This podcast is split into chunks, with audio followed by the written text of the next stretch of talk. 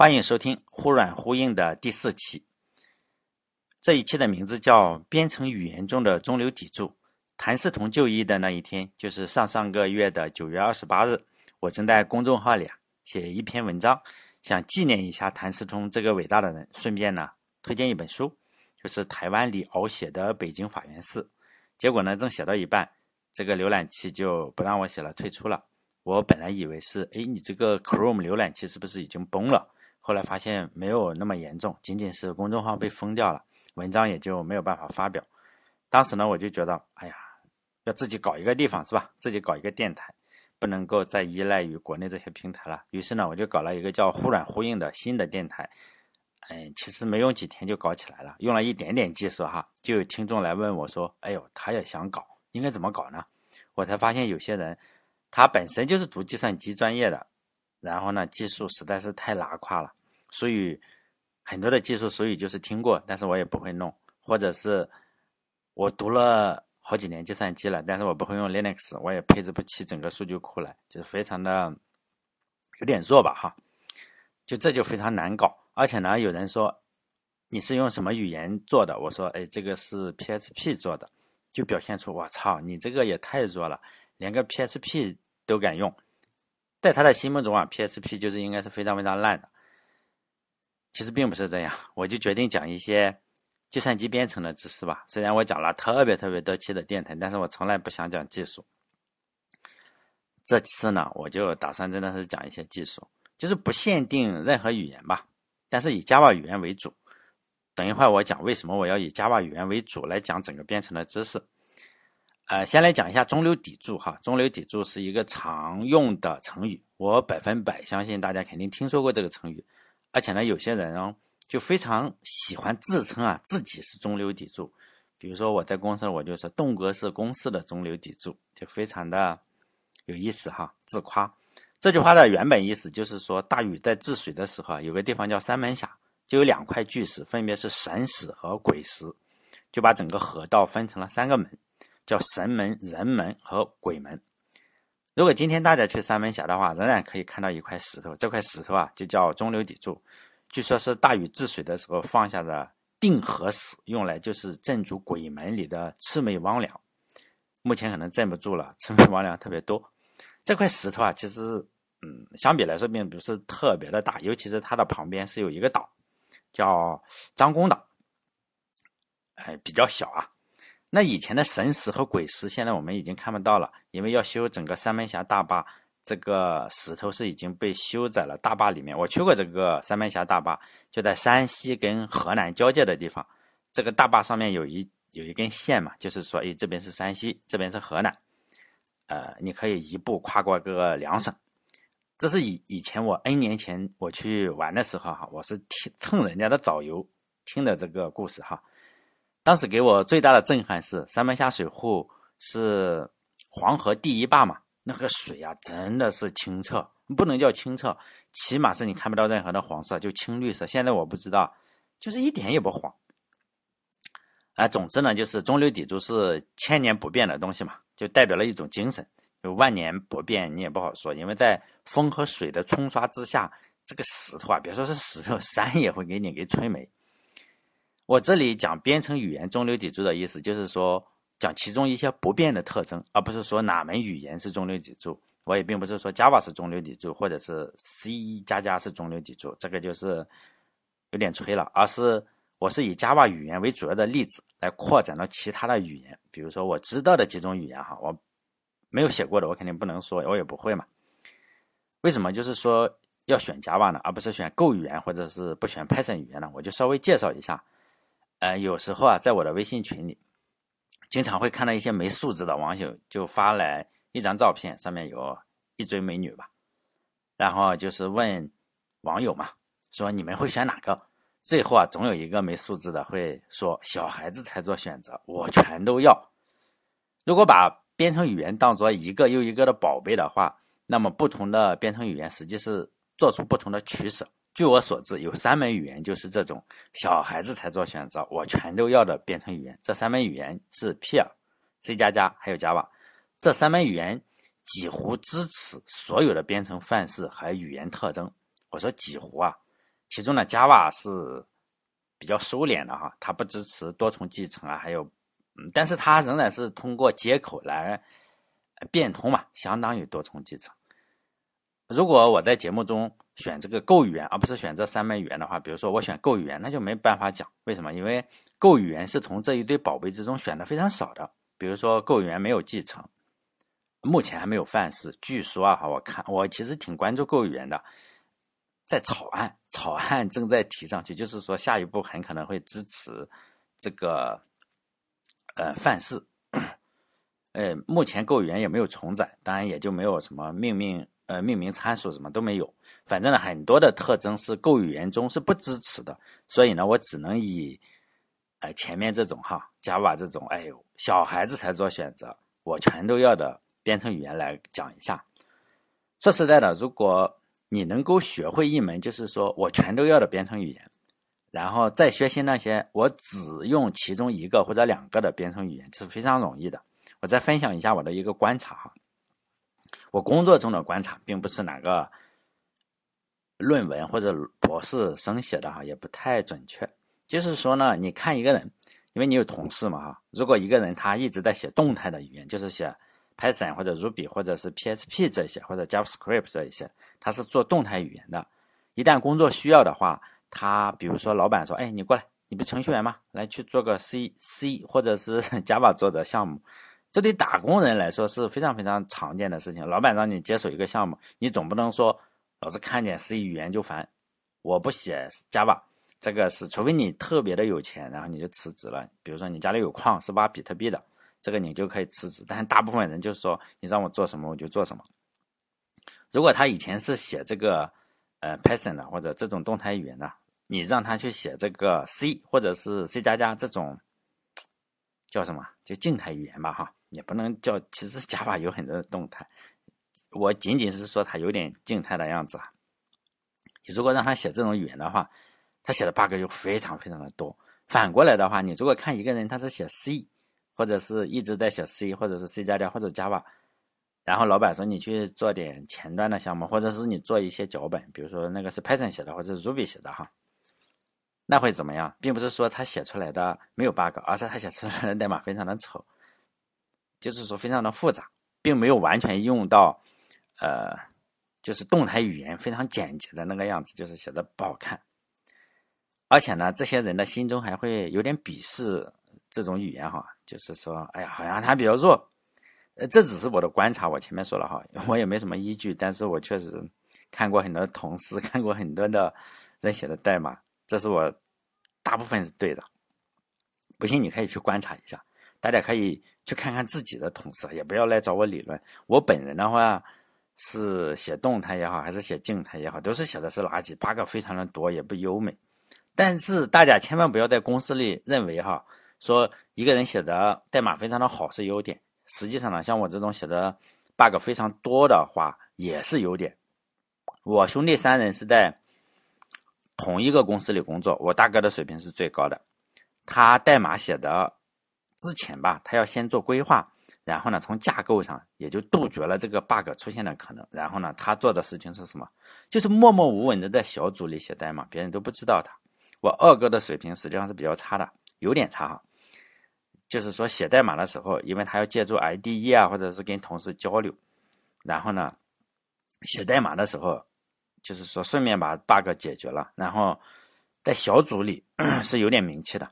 大家也就知道他是调试的高手，像我东哥水平最差，写代码就是意识流，也没有注释，也没有什么东西，也不规划，就怎么爽怎么写，写出来的代码经常是，哎呦，我这台电脑能跑，换一个环境啊就卡了，业务量少的时候能跑，业务量多的时候也就挂了，因此呢，不但在小组里是非常非常的受累，还影响了全公司的业务，一有问题的话。全公司就找我来解决嘛，我就完美的解决了我大哥跟二哥代码里不会出现的问题，就是说我的写的那个 bug 就相当于是按下了葫芦浮起了瓢，这样的话全公司的人都知道我，老板也能知道我，就觉得哎呀这个东哥水平最高，你看看全公司都需要他来救火，水平肯定是最高嘛，所以呢首席技术官的这个职位啊一定要让他来当，所以呢。大家不要天真的认为你写 bug 非常的少是件好事。你要让人家知道你，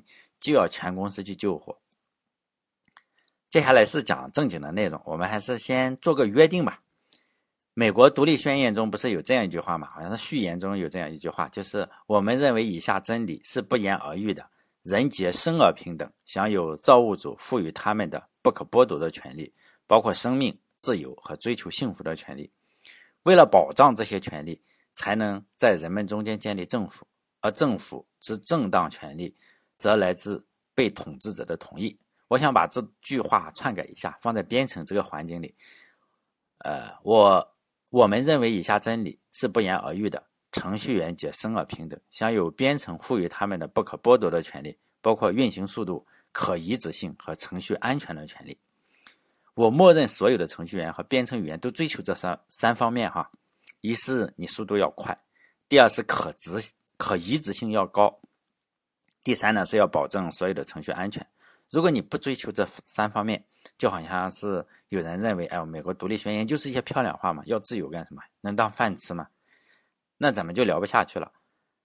就编程语言呢，能不能同时达到，就是说运行速度快？可移植性高和程序安全的这个再说，至少呢，我们要有这方面的追求，实际上是非常非常的难的。我认为没有语，没有哪门语言能够达到这个要求，就是说你，你你速度非常高，而且可移植性非常好，这个是这两个需求实际上是冲突的，就好像多快好省，你不能同时达到，这是不可能吧？你多你做的多，你就不能快，知道吧？你做的好的话，你这个用料就不能省。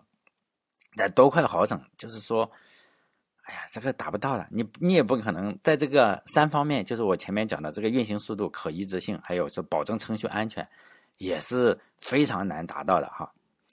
呃，就是说，但是我们要有这方面的追求，是吧？我们要追求多快好省，但达不到再说。就好像美国人家这个独立宣言中说，你这个是吧？要追求自由，是不是？要追求包括生命，你也不你想活得久一点，你要自由一点，然后你还要追求幸福的权利，就是所有语言也是这个样子。我认为没有语言是追求是，我运行速度非常慢，我不可移植，然后我这个 bug 是成追的，这个就太没有追求了。这三项的话，我称之为编程语言中的中流砥柱。为了达到这三项的话，但是非常难的。这三项是有冲突的，我前面讲到了哈。为了运行速度快，你势必就是会导致可移植性不高嘛？比如说，我是为了兼顾叉八六平台的速度，可能会拖慢什么 ARM 平台嘛？为了保证安全的话，比如说我这个语言非常的安全，你就要做很多的检查，从而呢就会导致运行速度又不够快。总之呢，一定要很好的权衡，才能够在编程语言的历史上留下一点点痕迹吧。现在的编程语言，如果不是数以万计的话，也是数以千计，但是我们听说过的编程语言也就那么几种、十几种、二十种这个样子，会用的话，两只手肯定是数得过来的。编程语言行业也非常非常的内卷。就编程语言呢，是有一些非常核心的概念，是所有的主流语言都要考虑的。类似于我们上大学的话，有些必修课，比如说管你什么专业哈，不管你是英语的、文科的、理科的、工科的，都要上什么马克思主义哲学。这个编程语言中也有必修课。呃，比如说编所有的编程语言都要支持什么？你要支支持程序控制流程，可能不同的语言有所区别，但是这些程序控制流程一定都有。Go 语言有，Java 有，然后 PHP 有，不管你什么稀奇古怪的，你都要有这个程序控制流程。就好像汽车都有轮胎，大学生都要学习马克思主义哲学一样。目前的话，我总结了一下，我总结了十条哈，嗯，为了凑个数嘛。也许以后会讲的多哈，但我我前面先先讲稍微的复杂的一点，讲讲这个前面两条，后面几期的话，就把这十条再重新讲一下哈。呃，就是我还是想考证一下这十条是怎么来的哈，以及不同的语言你要在这十条之中，呃，就你要支持这十条之中的大部分，否则的话你就。没有办法做，以后可能会随着节目的进行，可能会增加，也许会合并这个样子。因为现在我只是在纸上这样列了一下。就第一个部分哈，第一条就是变量名与作用域。就主流的编程语言你都要有变量，而有了变量的话，你就要考虑什么？考虑变量名的作用域。大家可不要认为这个非常的简单，这里啊，现在看起来是问题好像不是很大，仍然是有问题。但是在编程语言发展的历史上，这个变量名域作用域出现了非常非常大型的翻车现场，就是非常伟大的 P 语言。呃，为什么我说它非常伟大？因为它真的非常伟大。这个曾经是高居编程语言排名第二的语言。就是我上大学的时候，哎呦，大家都要学这个 P 语言。那时候雅虎公司啊，就是用 P 语言去做的。就第一名是 C，第二名就是 P。看现在 P 可能在前二十吧，我没有去查哈，可能前二十。其实非常厉害的一个语言，就是它为了处理变量和函数作用域的时候，你这个车子啊是翻了，不知翻了一次，翻了好几圈，应该是从 P.S 就开始翻车，因为前面就发现了 bug。然后 P.S 就认为，哎呦，我这个可以修订，然后一直 P.S 结果出了一个特征，发现哦，P 五又不行，还是有问题。然后 P.S 实际上它引入了一个关键字叫 local，就是本地嘛。P 五中又引入了一个关键字叫 my，你就会发现很多的关键字，他们并不是说一下子引入了，而是出现了 bug。然后我们想想，哎呦，引入一个关键字这个样子，为了解决好变量名作用域的问题。费了很大的心思，那有没有解决好呢？但是没有解决好。可能你会说，我又不用 P，难道呃我要关心这个事情吗？我都是用人见人爱的 Python，尤其是你看朋友圈的话，天天有人教教你讲 Python，但是你也不要这么幼稚。P 解决不好的问题啊，Python 中也解决不好。比如说 Python 三点零中啊，引入了一个关键字叫做 No Local，就不是不是 Local，是不是？你会发现他仍然是在学习这个。P 语言中解提出的问题，就是说他为什么要引入这个关键字啊？我们可以去考证一下了，它有没有解决好呢？当然是没有解决好，是吧？当然，我做这个音频的目的啊，也并不是为了争吵，用来争吵。哟，你竟然说 Python 没有解决好，不是这个意思哈。我也不是争吵说静态作用域好还是动态作用域好。现在所有的语言都同时支持这两一个，而且都你要。协调的去应用它，比如说 Java 中也支持这个动态作用域，比如说你在调试的时候，这个 Python 中你仍然可以让它支持静态作用域，就是你看你会不会用。当然了，就是说你不要跟我去争吵哈。如果你同时写过静态语言和动态语言的话，尤其是你不是只会一种编程语言，如果你只会 Python 或者只会 Ruby 一种动态语言，或者你只会 C 语言，你看其他的语言就不行。为什么呢？你这个心思是非常狭小的，就是你的眼界不够开阔。我觉得程序员不只是程序员，所有的所有的行业吧，或者所有的职业都有这样一个问题，就是你要懂得足够多，你才知道你懂得足够少啊。这句话好像比较绕，你想一想，你要懂得特别多的时候，你才知道哇，你原来知道了这么少。否则的话，你懂得很少，你就认为你知道的很多。哎呀，这个是这个意思啊，希望你能理解。我在讲，如果你同时写过两种语言的话，你才能比较；如果你没有写过的话，你就只能听一听，然后好像觉得，哎呀，我不同意，你同意不同意都是这个样子。如果你同时写过 Java，你也写过 Python 的话，你就会发现，用 IDE 哈，相同的 IDE，比如说 IntelliJ 这个叫 Jet Jet JetBrain 是吧？JetBrain 出的这些 IDE，你会发现 Java 或者是 C 加加的都可以做什么？就重构，就是说我这个项目中啊。这个变量名我不喜欢用了，我就把它重构掉。但是在呃 Python 中，我不是说 Python 不行，而且所有的动态语言都不行哈。包括哎算了，就讲不讲这个了，讲这个这这个 Xcode，因为很多人一一说，哎呦动态语言你是不是又在嘲笑我？不是哈，我并不是嘲笑任何人。哎有有些人会捍卫自己会的那个语言，非常的逗哎，什么都捍卫，捍卫自己的国家，捍卫自己的假象，捍卫自己用的编程语言。哎呀非常的逗，真的非常的逗。就是，呃，你在苹果上的话，你用 Xcode 是吧？Xcode 它支持什么？Objective C，还有支持 Swift。你你一个项目实际上你可以就是说，以前的话你用 Objective C 的话，然后后来呢你用这个 Swift，这个你用 Objective C 的话，相当于是静态语言了哈。你把它想象成扩展的 C。带有面向对象编程语言的 C，就这个样子哈。你可能不会的话也没关系，就是它它介于比 C，它又扩展了 C 吧，但是它又比 C 加加简单很多，就这个样子。然后呢，你不喜欢一个变量名，我要重构它，或者我不喜欢这个函数，我要重构它。实际上这个按钮是一点就可以嘛，一点就可以。但是你用 Swift 的话，你就会发现，哦，这个这个不行哎，为什么呢？因为动态语言你没有办法做重构。为什么没有办法做重构呢？就是动态语言都宣传是什么？我这个是完全面向对象的，就是你支持完全面向对象这种理论上的完全面向对象编程的话，你要有一个叫 late binding，叫做延迟绑定。这个是所有呃正宗的面向对象编程语言都有的一个功能。正是因为有这些功能的存在，就导致了，比如说我以前有一个变量名叫留言洞，现在呢，我想把它换换成文言组。就这样一个简单的换名字的话，实际上会导致一个什么问题呢？这是一个不可判定的问题，就是这里的这个流云洞和下面那个流云洞是不是相同的变量，这个是不确定的。但是在 Java 中啊，或者是在 C 中，那个是确定的；但是在动态语言中，这个是不可判定的，就是你有可能就挂掉了，因为你没有办法去做判定。就到时候的话，我会。你如果慢慢的从历史上来发展的话，你看看 P 语言是如何翻车的，然后为什么 Python 中要引入这么多奇奇怪怪的写法？比如说，哎呦，一会儿又有个下划线，一会儿又有个 no local，这个样子的话，你就会发现它仍然是在重复解决不掉的问题，就这个样子哈。呃，我们主要是探讨历史哈，不不不不探求哪个是优劣。呃，第二个就是类型，几乎所有的编程语言都会都会有类型嘛。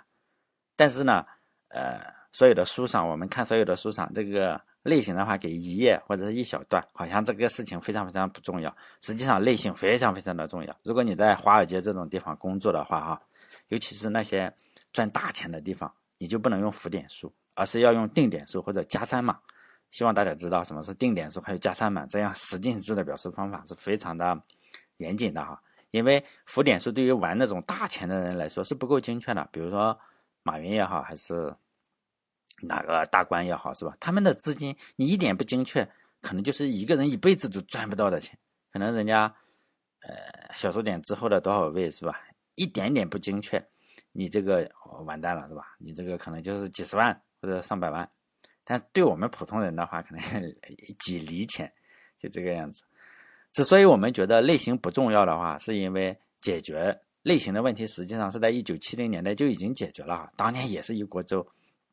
到时候我就讲一讲，哎，远古时代的这个历史，就远古时代类型没有解决的年代，呃，编程语言是如何处理的？你如果了解了历史的话，你就会发现，哎呦，所有的语言实际上都是在在学嘛。比如说，我也不知道大家知不知道有个编程语言叫做 Fortran，哎，可能很多人都不知道了，因为我们那时候上大学，我没有我们这个学科哈是不学这个 Fortran 的，但是。出于好奇，我还是我学了 Fortran 七七，那时候 Fortran 还还还比较流行啊。这个语言的作者呢叫做约翰巴克斯，他是个花花公子啊。虽然他发明了 Fortran 语言的话，也得了好像第一个还是第二，他是第一个编程语言 Fortran，然后他获得的应该是第一届，如果我没有记错的话，第一届这个图灵奖就是他。但是我不是讲他，他老爸比他厉害的多，他老爸是自学成才的。然后二战时期就赚了大钱，他爸爸开公司专门给二战的这些美国的军队提供什么？提供炸药。二战结束以后，你这个炸药是不是销量锐减？是不是？他老爸好像是什么杜邦公司的很厉害的一个人嘛。然后销量就锐减了。然后他爸爸又去华尔街，然后又开证券公司，好像又又开了一个特别大的证券公司，非常厉害。然后他这个儿子就是约翰巴克斯的话，是一个花花公子。他上了哪个贵族学校？那个贵族学校中有一个规定，说你每学期啊至少要选修一门课，没有必修课啊。你选修不像是你这个要学马哲，他选修一门课，否则你就要退学嘛。他上了两年四个学期，是不是？他就选了四门选修课，其他的一个课都不上。这一门课唯一的一门课就是说音乐欣赏，哇，然后去那里去听听人家弹琴，他只选这一个课。后来实在是崩溃了，你上了两年就。就就就每次都选这个音乐欣赏，然后你就退学吧，是不是？退学他就去了 IBM，你看他爸爸特别有钱，是吧？然后他就发明了这个 Fortran 语言。就 Fortran 语言如何表示类型呢？这个就强行规定了，比如说你从 i，不说比如说哈，人家真的是这个样子。如果我没有记错，就是从 i 到 n 这六个字母开头的，比如说 Intel 或者是 I IBM，你只要是以这个字母开头的就是表示整数。你如果表示浮点数的话，你就不能以这六个字母，也是变量。比如说你以 b 开头，叫做呃 boot，哎，那就是浮点浮点数，就是这样强行规定的。这个表示方法，现在我们来看就有点山寨嘛。C 语言也就可能认为它太山寨了，就对它进行了改进。其实是 B 语言对它进行了改进哈。B 语言后来发展发面呃发展到了 C 语言。这个在节目呃详细讲的时候，我会讲这段历史啊。希望有人对此感兴趣，因为我经常看这种东西，所以至少我很感兴趣。因此呢，我们就发现，哦呦，这个 C 语言厉害哈！我们看到的所有的大部分语言都是学的 C 语言的样子。比如说，你在它身上有有问题的，就 C 语言之中，比如说五除以二，一个就五，然后斜杠除以二等于几呢？等于二点五，是不是？按道理说应该等于二点五。你问一个一年级的小孩，他也知道是二点五。但是呢，C 语言中是二，为什么呢？不是不是二点五，因为 程序中就是这么规定的。就是非常非常的反直觉。如果你拿这个去糊弄小孩的话，他也知道四除以二等于二，五除以二肯定要比二要大，是不是？这个就是说，为了追求速度，我就不能够要特别精确的事情，就是说安全性不够。但是呢，我这个速度是非常高的。一九九一年问世的 Python，哎，我为什么讲 Python 呢？因为我用 Python 也很多哈。我也是 Python 选手，你不要一听我，哎呦，又讲 Python 的缺点。我没有讲 Python 的缺点，Python 也是学习的 C 语言，就是五除以二，就是五反斜杠，然后二是二，就是一九九一年的时候是这个样子，他都用这个风格，但是这个风格是不对的。虽然 C 语言中是这么规定的，我们知道是不对的，是吗？因为是二点五，后来在 Python 三点零中啊，他就改了。Python 三点零跟二点七实际上是有很大的差距，就是五除以二就等于二点五。如果你想用 C 语言的话，你应该怎么写呢？C 语言那种格式就是五两个反斜杠再除以二，哎呦，就是就是这个二了。就这种为什么是这个样子呢？你就会发现语言越来越引入一个特征啊，其实是为了以前擦屁股，真的是这个样子，就非常非常重要哈。就类型是非常非常重要的啊。比如说目前的电脑都是。为什么会这样？就是说它是二进制表示的，它没有办法表示的非常精确。你如果要特别特别精确的话，尤其是模仿我们这个有二进制对应到十进制上的话，非常精确的话，你这个是做不到的。用浮点数是做不到的，你只能用定点数或者是就加三码。我不知道大家知不知道加三码这个？对你如果玩大钱的话是要用加三码的，但是我也玩不到大钱，是吧？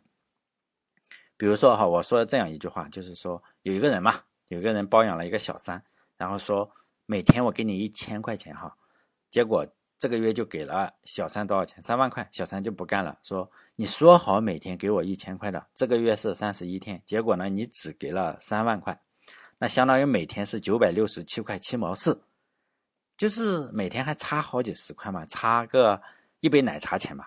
我们来看一下这句话中的数字，先说小三的这个三。这个是名词嘛？你不能说它是个数量词是吧？这个是名词，在计算机中表示的话，你可能 把它表示成字符串，就字符类型嘛。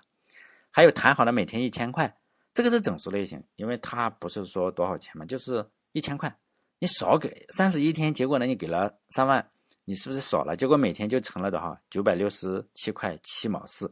这个九百六十七块七毛四的话，这个数字是浮点类型的，在计算机中你实际上是要表现成浮点数。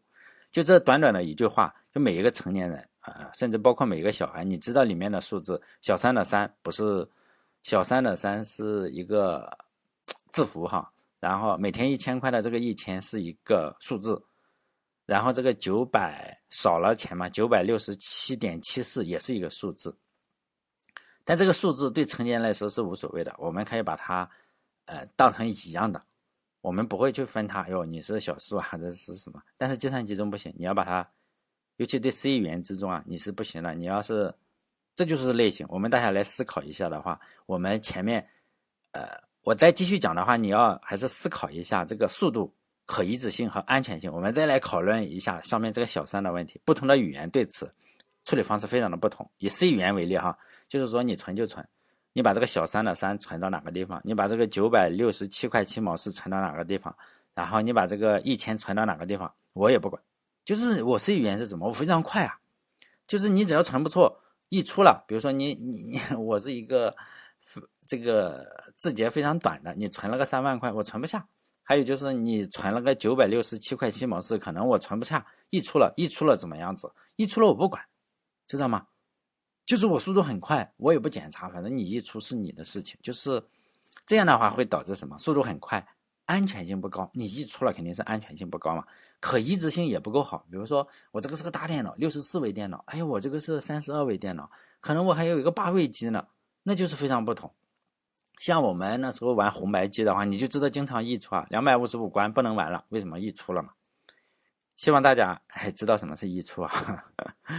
哎，如果你不知道什么溢出，那就讲讲起来也没什么用，还是要看书哈。就不同的平台对这个是定义是不同的，所以呢，C 语言的可移植性，但是比汇编要高，但是也不是那么高。为什么？你这个整数你就搞不定嘛，数字你都搞不定，在不同的平台。我们再以 Java 为例，但 Java 也会溢出啊，就是没有语言是完美的，Java 你仍然可以把它搞溢出，但是呢，相比来说，它要比 C 语言难溢出。具体的操作方式以后再说哈，以后我们随着节目的做，我会讲一讲。就 Java 有这个自动类型提示嘛，比如说你 int 不行了，int 这么大不行，是不是？就换成 long 类型，long 类型不行了，它就换成 big decimal，呃，是好像是哈，如果没有记错的话，应该是。big decimal 一个非常非常大的数字，呃，如果有了这个转换的话，你可以想，它有一个自动转换的话，会不会导致速度慢呢？是的，会导致速度慢。但是呢，是不是安全了？当然是安全了。而且 Java 的话，比如说我这个 int 类型啊，在你的这个类，就是都是一样的，不管是什么平台，你只要装了 Java 虚拟机，我这个可移植性就相对来说高了很多。为什么呢？因为我这个都是一样的，你不可能说，哎呦，你你如果你在这个能在八位机上，我应该是没有啊。你在任天堂的红白机上，你要实现这个 Java 这个虚拟机的话，你仍然是要跟我这个大电脑是一模一样的规格，否则的话，你这个就不叫 Java 虚拟机，我这个是不通过认证的。所以呢，它的这个移植性要高了哈，但是呢，这个效率肯定要低了嘛，因为我做了很多的检查，安全性当然也高了。还有就是说，呃，类型，这是这一点。如果你是一个，嗯，又了解面向对象编程的话，但 Go 语言不支持了，目前不支持，以后你说会不会支持？也不好说。以前 PHP 也不支持，PHP 我记得我那时候上学的时候，PHP 因为声势浩大嘛，因为所有的网站，百分之七八十是 PHP 写的，因此呢，又在网上程序员又多，他们就是嘲笑，就是说我一贯嘲笑其他人，就是你是语言又是怎么样子？哎呦，那个 C 加加又怎么样子，或者 Java 怎么样子？我这个还不是又小又好，又快速又直接。哎呀，这个面向对象是不管用的。就那个时那个年代，因为它不支持嘛。后来 PHP 五吧，然后开始支持面向对象编程了。他发现哦，居然你也支持了。同样的，同样的事情仍然发生在这个，就是说 Just 呃 Jet 吧，就是说这个虚拟机吧，虚拟机现在以前的时候也是被嘲笑，现在 Java 引入了。后来怎么样子，大家都嘲笑他。后来你会发现，哎，这个 JavaScript 也引入了，还有这个 PHP 也引入了。就是说，这个嘲笑你千万要目光放长远一点。你现在不支持，以后你会发现碰到解决不好的问题，然后你仍然要支持。嗯，你说以后像这个 Go 语言，你说你现在不支持这个范式，很多的问题你解决不了。现在大家又提出来要支持范式，哎呀，很多人就觉得哎呀不行不行。但是我认为啊哈，如果我没有预测错的话，或者，哎呀，或者你很多年之后听到了这个预测哈，比如说我这个 音频放在这里很多年之后，你听到了这个预测，那时候如果够语言支持范式的话，请记住，在今天，在这段时期，哦哟，那个够语言的支持者可真的是瞧不上范式，有很多人瞧不上范式的，就认为。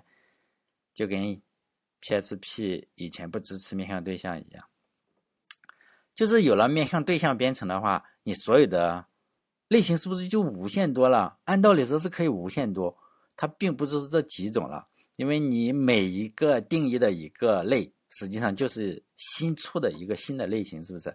所以呢，以后呃我会讲，哎，这个是 Java 是如何处理的。实际上，你一旦支持了面向对象，你所有的类型就是。无穷无尽嘛，你随便支持一个就是一个新的类型。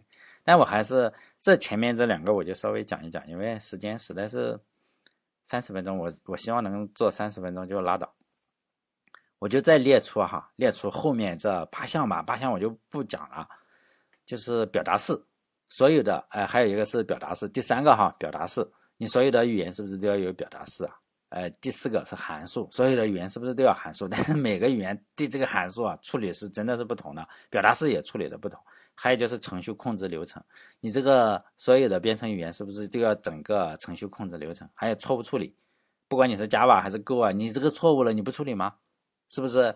你 Java 中有人说，哎呦这个不好，但是你不好，你其他的也不好，就错误处理啊，你肯定就是每个人题目在这里，错误怎么处理？像 C 语言说，我他妈不处理，你你自己处理，这也是一种处理方式，我用不处理的方式处理。就是 Java 的话，你可能要要要写很多的错误处理，就非常复杂。你也可以不处理啊，你放在那里就是嘛。还就是面向对象，面向对象的话，就是由于大部分语言都支持，现在像 Go 语言不支持，以前的 PHP 不支持，就这个样子。还有容器嘛，容器大家每天都要用的，因为你不可能自己像容器的话，你说，呃，C 语言中就不支持哈，但是你仍然要自己写，呃，也算是。我我并不是说这这十项所有的语言都支持，就有的支持，有的不支持。如果它所有的都支持，那不成一个语言了吗？就是处理方式不同。还有就字符串，字符串编码，哦，你这个编码是怎么样子？像你什么烫烫烫啊啊！如果我知你知道什么叫烫烫烫的话，哈，你就知道什么叫做字符编码了。如果你不知道的话，这说明你你你比较年轻。还有就并发处理，像并发处理的话，比较老的是不支持的，但现在是必须要支持啊。像 Go 语言，你肯定是支持并发处理，因为现在到了这个时代了嘛。你说 C 语言中能不能写出并发处理？当然也可以啊。像我们我在公司里，我们都有这个 C 语言怎么去处理并发的，都都有相相关的。它不是从语言方面支持，它是要通过你去做设计方面去支持。那这这八个方面再加前面这两个方面，总共。目前我想了这十个方面的内容嘛，就主流语言你都要支持这十个方面中的几个嘛。比如说你选了八个，一大堆美女是吧？你选了八个，还是选了一个？选一个不多哈，你还是选了十个。就我打算把这十个方面的内容，然后每个方面做个一两期电台。以 Java 为例哈，为什么以 Java 为例？我前面我解释了，它是一门什么都要的，我全都要的语言，而且呢，Java 的工作机会也挺多的，相对来说很多。比如说你。呃，找工作的话哈，哎，最后呢，就本期节目进入我最讨厌的阶段，就给人提意见。就我非常非常讨厌别人给我提意见，我也不喜欢给别人提意见。呃，但是真的有人问我这个问题，我就勉强的回答一下。回答之前呢，我先引用王尔德的一句名言哈：别人给你一个好的建议，你最好的办法就是把这个建议再转交给别人。好的建议对自己是没有用的。所以呢，你觉得我这个建议比较好，你就。记下来，然后下一次有人问你，你就把建议给他，然后你自己不要去做。这个经常问我的问题是：哎呦，学编程最好学哪个语言？这个是没有标准答案的，就是看你要做什么事情。比如说你要开发苹果手机的软件，那你就那你学 Java 干什么？那你就学 Swift 呀，是不是？你如果说，哎呦，我要给我的这个我我没有苹果手机，我要给安卓手机开发软件，那你就学 Kotlin 学 Java 呀。你就不能学这个 Swift 是不是？所以呢很难。如果你是大学生，哎，这个就比较好了啊。大学生我可以给个建议，尤其是你是计算机专业的大学生，或者与计算机挨得非常近的这些专业，通讯啊，或者你要编程的话，你学什么？学 C 呀，就就就没有没有其他语言，学 C。尤其是你要开发，呃，比如说通讯类的哈，尤其是机房里用的那种，你就学 C，你学其他的都不行。如果你要开发游戏，仍然是要先学 C。因为你有可能将来会学 C 加加，但学 C 加加之前学个 C 还不错，然后再学点 Java 什么的，就什么难学学什么，这个就是根本。对你是计算机专业的大学生，你说我 C 不会，这个就有点问题了，就相当于你没有枪杆子嘛，枪杆子出生权，C 就是你的枪杆子，知道吗？你要建立一个国家，最重要的是什么？有枪嘛？你计算机专业大学生毕业，最重要的是什么？C 语言用的很好。如果你学会了 C 或者 C 加加哈。然后还有 Java 这三种，这三种很很很热门的语言，你再学其他的编程语言，速度要快了很多。比如说，你说我这个太难了，我上来就学了一门很小众的语言，比如说 Lua，那你那你计算机专业，你上来你就学 Lua，你什么意思？是不是？它是一个嵌入式语言，它就两万多行 C 代码写的，你说你是学什么呢？所以这这个就就是说有问题是吧？前提是你读大学，你有四年的时间。学 C 语言，我认为是比其他的语言都要好。学 C 啊，学 C 加加，学 Java，这个是比其他语言都要好。如果你是随便学学，还有一种呢是随便学学，比如说他随便不小心听点开了我的电台，就觉得哎，我好像可以随便学学，是吧？这个世界就怕随便，我也没有办法建议你，我只能就随便建议你，你就随便选个语言，你去个书店，扔个硬币，你看看你要选哪个语言，因为你没有目标嘛，你只是不小心点进了这个电台，想随便看看。那你肯定学不会嘛？你随随便便你能学会？你为什么不？呃，为什么你突然点进了一个电台，你就想学编程？你难道想学个听哪个医生的播客，或者什么？你想学学开刀嘛？学做做手术嘛？你是不是没这个想法？你肯定就觉得有两个事情是非常的让人崩溃：一个是炒股，每个人都觉得自己是巴菲特；另一个是编程，每个人都觉得我这个编程能学会。这两个东西啊，就是说没有外行内行，好像是。越外行，这个声音越大。但是你说做手术的话，哈，你你你敢跟医生去吵吗？但是炒股，你敢跟巴菲特炒？人家可能赚了很多钱，但你觉得，哎，巴菲特这个不行。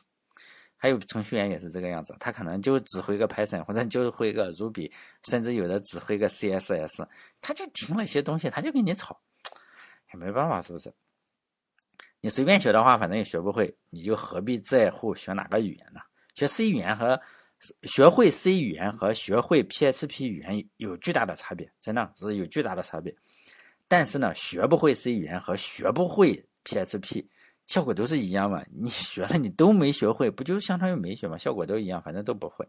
好嘞，这一期就到这里。最后呢，欢迎关注我的新的微信公众号“忽软忽硬”。再见。